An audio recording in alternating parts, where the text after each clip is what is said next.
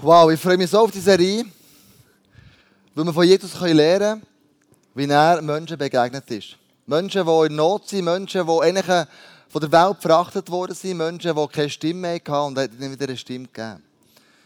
Und dann möchte ich alle die, die diesen Videopodcast zuschauen und denen, die das hören, einfach ganz herzlich willkommen heißen.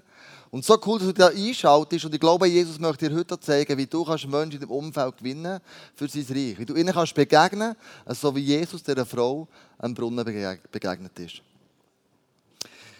VIP Reloaded. VIP heisst a very important person. Du bist für Jesus a very important person. Und so ist auch deine Freunde, die Jesus noch nicht kennen, sind für ihn noch very important persons. Und wir lesen in der Bibel mehrmals, dass Gott sagt, ich möchte nicht, dass nur eine einzige Person verloren geht. Ich möchte nicht, dass eine einzige Person nicht mit mir mal wird im Himmel sein.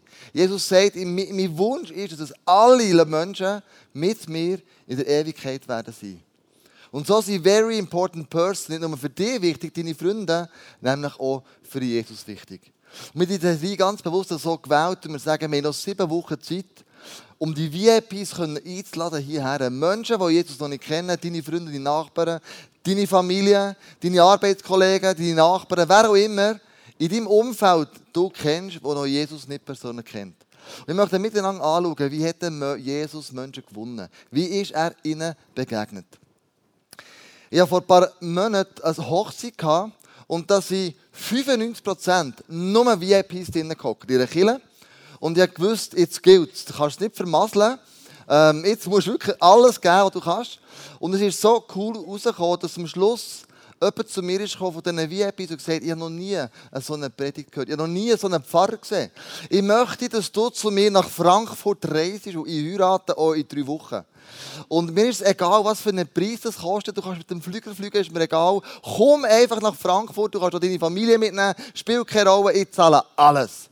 Das war ein sehr wohlhabender Mann. Und ich habe dann gesagt, ähm, nein, schau, ich habe schon eine andere Hochzeit in drei Wochen und ich habe Ja gesagt dort und mein Ja ist das Ja, ich kann leider nicht kommen.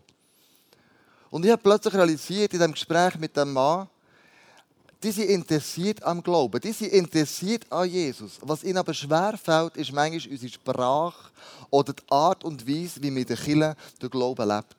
Ich habe gemerkt, Menschen wären offen. VIPs wären da, um eingeladen zu werden von dir und von mir und die gute Nachricht zu hören. Und ich möchte mit dir einsteigen, eigentlich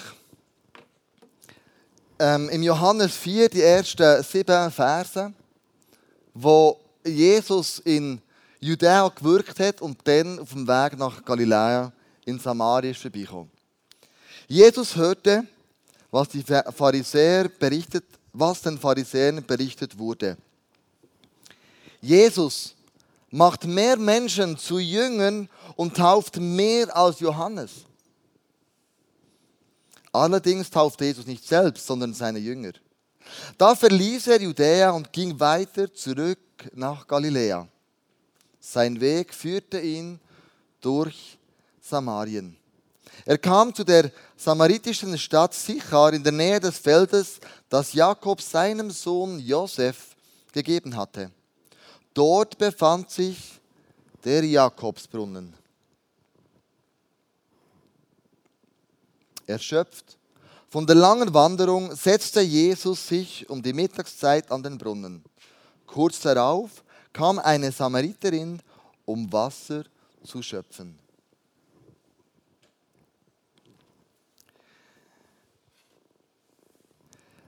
Also Jesus hat anscheinend in Judäa mega Erfolg gehabt. Er hat so viele Menschen gewonnen, hat so viele Menschen getauft, wie nicht einmal Johannes der Täufer vor ihm gemacht hat. Also Jesus war krass erfolgreich. Und die Leute haben das bemerkt, die Pharisäer haben das gesehen und die Leute auch. Und sie vielleicht Hunderte, vielleicht sogar Tausende zu ihm gekommen. Er war außerordentlich erfolgreich. Warum? Weil er eine außerordentliche Person war. Jesus war der anziehendste Person, die anziehendste Person, die außerordentlichste Person, die in diesem Universum gelebt hat und immer noch lebt. Das attraktivste Wesen, das es gibt. Und der Jesus lebt heute in dir und in mir. Es ist das Beste vom Besten, was du haben kannst. Es gibt nichts Besseres. Und das haben damals die Leute auch gemerkt. Und trotz seinem Erfolg, den er hatte, hat er sich überlegt oder hat er sich auf die Socken gemacht und ist weitergegangen.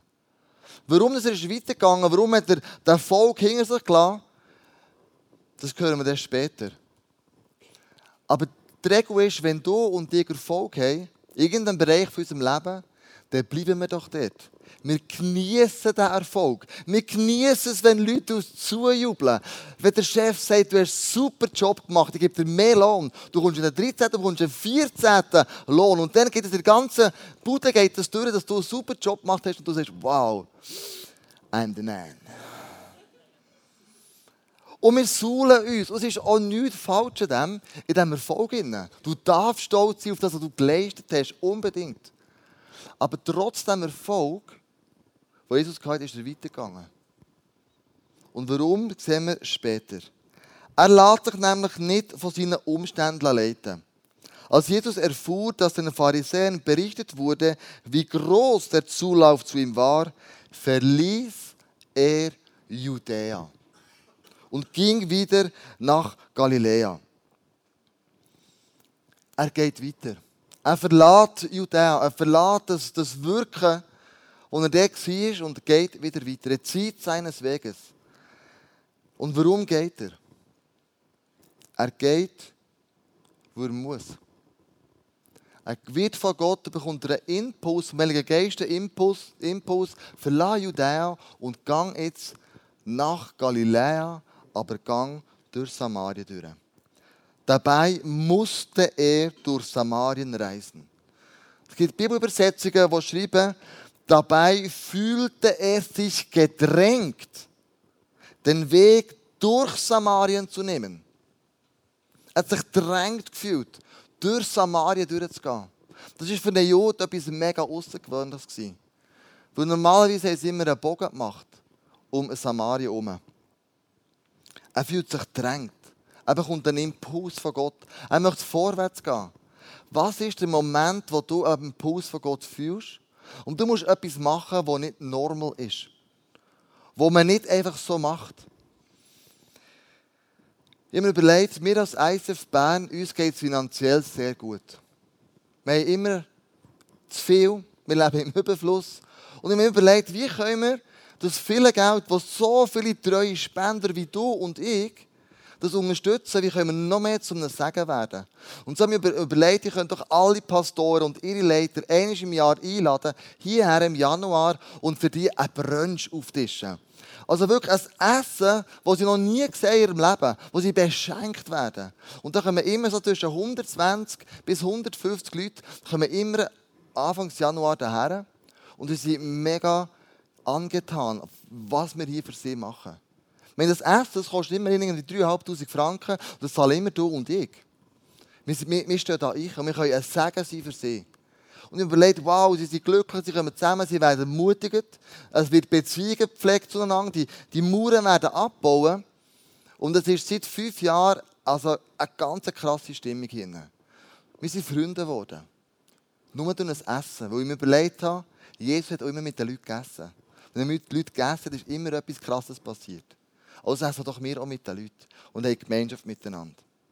Aber ich habe überlegt, das lenkt mir noch nicht. Und so habe ich gebetet und gesagt, Jesus, wie können wir noch ein Segen sein? Nicht nur für die Kinder, sondern für andere Kinder. Und so kommt eines Tages ein Pfarrer rein, der eine Kirche leitet von Eritrea im Spiegel, der Bär Hanu. Er kommt rein und sagt, hey, tu doch eins, ich habe eine Frage. Ich habe das Office, das ich hatte, nicht mehr zahlen. Es ist teuer geworden. Es ist schon fremd vermietet worden. Ich brauche ein Bleiben. Ich brauche irgendetwas, wo ich sein kann mit meinen Leuten. Wäre es nicht allenfalls eventuell möglich, dass wir jetzt ICF das Büro brauchen können? Da hat viele Räumlichkeiten. Vielleicht können wir da ja irgendeinen EC-Raum brauchen, dass ich auch mit meinen Leuten Seelsorge machen in einem geschützten Rahmen. Natürlich, Ben Hanu, kein Problem. Du kannst das Login, du kannst das WLAN brauchen, du kannst den Drucker brauchen, du kannst so viel Farbausdrucken machen, wie du willst. Spielt keine Rolle, du bist einer von uns, komm daher. Und seit Jahren kommt er immer so Dienstag oder Mittwoch und dann bringt er seine Leute mit, die er mit einer Seelsorge macht und wo, wo er sie unterstützt. Und ich habe einfach gemerkt, der nicht nur eine Kirche hier in Bern, auch Leute begleiten in Basel, in Zürich, in Genf und in Tessin. Also reist er mit seinem Auto durch die ganze Schweiz durch.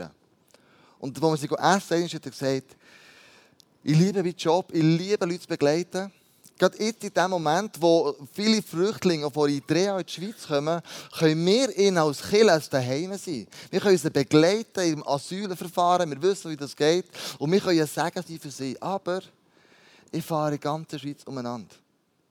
Und sie haben uns überlegt, wie können wir ihn ganz speziell auch noch finanziell unterstützen, dass das möglich ist für ihn.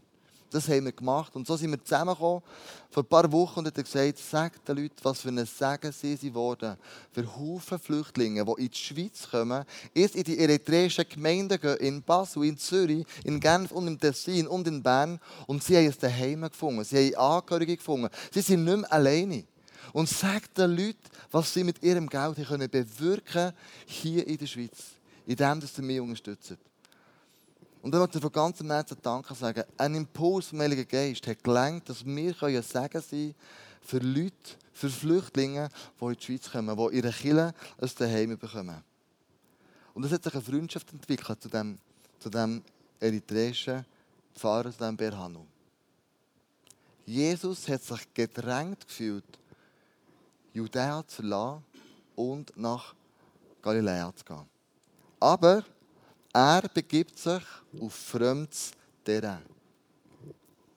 Sein Weg führte ihn durch Sichar, eine samaritanische Ortschaft, in der Nähe in deren Nähe das Feld lag, das Jakob einst seinem Sohn Josef gegeben hatte.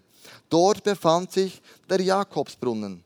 Erschöpft von der langen Wanderung setzte sich Jesus um die Mittagszeit an den Brunnen. Kurz darauf kam eine Samariterin, um Wasser zu schöpfen. Warum ist es so wichtig? Die Juden haben Samaria gemieden. In Samaria haben Leute gewohnt, die zwar auch an Gott geglaubt haben, haben aber auch noch andere Götter daneben. Und so haben die Juden denen gesagt, ihr seid nicht rein. Ihr seid nicht so, wie wir uns vorstellen. Und die Samariter haben dann gesagt, aber schau, wir glauben ja der gleiche Jahwe. Wenn ihr zurückkommt aus eurer Gefangenschaft, lasst uns doch zusammen den Tempel wieder neu aufbauen. Und die Juden das ihnen verwehrt. Weil gesagt wir wollen mit euch nichts zu tun haben. Und so sind die Samariter ein bisschen verrückt worden, haben einen eigenen Tempel gebaut. Und dann hat der Streit angefangen. In welchem Tempel ist es besser, Gott anzubeten? Dem in Jerusalem oder dem auf dem Berg Garizim? Und hat eine Findschaft stattgefunden. Ein Jod ist nie durch Samaria gegangen. Ich möchte dir ein Bild zeigen. Unten hast du Judäa, oben hast du Galiläa. Und die Juden haben immer einen Umweg gemacht. Sie haben einen Bogen geschlagen um Samaria. Weil sie gesagt haben, wenn wir dort durchlaufen, dann werden wir selber unrein. Wenn wir noch einen sehen von denen, ja, verschwiegen dann noch mit denen reden, werden wir unrein. Und sie haben einen Bogen gemacht. Dabei quer durch, wäre es viel schneller gegangen. Jetzt hat Jesus, der Rabbi von allen Rabbis, gesagt, Jungs, wir gehen mit durch Samaria durch. Er hat seinen Erfolg verlassen, weil er gewusst hat, ich werde in Samaria an diesem Brunnen eine Person antreffen, die mich sucht. Das war der Grund, warum er den Erfolg verlässt. Der Heilige Geist hat gesagt, gang durch Samaria durch. Obwohl in Samaria rein ethisch andere Rasse gelebt hat, religiös ein Mischvolk war und moralisch nach der Vorstellung der Juden unrein gelebt und kulturell auch noch ganz, ganz anders. Die Juden haben einen Bogen geschlagen dort durch. Meine Frage ist, um wen schlägst du einen Bogen? Womit bist du Leute? Auf der Straße und die Person siehst kommen, gehst du auf die andere Straßenseite. Oder nimmst das Handy für und tust das Gleiche, als würdest du telefonieren. Gell, reden von mir, das passiert auch nur mir. Aber der Heilige Geist hat Jesus gesagt, gang durch Samaria. Du wirst an diesem Brunnen eine Frau treffen, wo, wenn sie von dir hört, sie nicht nur ihr eigenes Leben verändern, sondern das Leben von einem Dorf, und du kannst die Bibel lesen, das Leben von einer ganzen Umgebung. Und Jesus hat gewusst, ich darf keinen Bogen schlagen, obwohl ich Jod bin. Ich muss durch Samaria durchgehen. Er hat seine Komfortzone verlassen. Er ist direkt durch Samaria gegangen. Mir begeistert die Hilfsarmee, wir werden es wieder sehen, gegen wie wir auf der Straße, weil sie werden Lieder singen. Und die Gründer, Catherine und William Booth, haben in London, in den tiefsten, übelsten, verruchsten Kneipen, die es gibt, in einem Viertel, anfangen das Reich Gottes aufbauen. Sie haben keinen Bogen um die Menschen herumgeschlagen. Sie haben gesagt, wir gehen dort her, wo die Not am grössten ist. Und sie hat gesagt, ich sah, wie an einem einzigen Sonntag 20, 30, 40 der schlimmsten Halunken von London von Gott quasi zerschmettert wurden, wie die Juden von der Predigt des Petrus. Ich sprach mit ihnen und überprüfte anhand des Evangeliums, was mit ihnen geschehen war. Ich konnte nicht anders als sagen, dies ist der Finger Gottes. Wenn wir ein Musical haben und wir Leute einladen, dann möchte ich erleben, dass deine und meine VIPs Samariterinnen am Brunnen sind, die kommen und Jesus wartet hier auf sie. Ich habe mich entschieden, ich möchte keinen Bogen schlagen um meine Leute herum, die Jesus noch nicht kennen. Ich möchte wie bei die Weihnachten, das Musical, nicht an uns oder an mir vorbeiziehen und einen Bogen umschlagen und dann super Weihnachten feiern in einem Familienkreis, wo alles safe ist. In, in, in Galiläa bin. Sondern ich habe mir gesagt, ich möchte Leute einladen, ich möchte mich aufs Eis rauswagen, meine Komfortzone verlassen. Endlich mit dem Grund, dass Menschen an den Brunnen kommen und Jesus ihnen das echte Wasser gibt. Das Wasser vom Leben. Und sie nicht mehr müssen Durst haben, anderen Sachen müssen hin, hin und her säckeln, sondern ich möchte sehen, wie dem Musical Menschen an dem Brunnen von Jesus warten, hier einströmen und sagen, Jesus, ich kenne dich nicht, aber ich weiß, du wartest an dem Brunnen auf mich. Mein Wunsch ist, dass du und ich Freunde einladen an das Musical, wo weit sind von Jesus. Und natürlich, ich lade meine Nachbarn ein, ich lade meine Tante, meine wer auch immer in meine Familie ein, die schon an Jesus glauben, natürlich lade ich die auch ein. Aber ich möchte es nicht bei dem lassen. Ich möchte die Leute einladen, die ich bis jetzt an Bogen um sie geschlagen habe. Ich möchte die Leute einladen, die Jesus noch nicht persönlich kennen. Und wenn Leute in das Musical kommen, dann werden sie verändert werden. Sie werden Jesus erleben. Ihr Leben wird total changed werden. Und das ist der Christine Feuz letztes Jahr passiert. Ich träume von dem, dass sie nicht die Einzige bleiben. Dass noch viel mehr Menschen, deine Freunde, meine Freunde, Nachbarn, Arbeitskollegen hierher kommen, die der Liebe von Gott so ergriffen werden, dieser bedingungslosen Liebe, dass sie nicht anders können, als eine Antwort aufzugeben.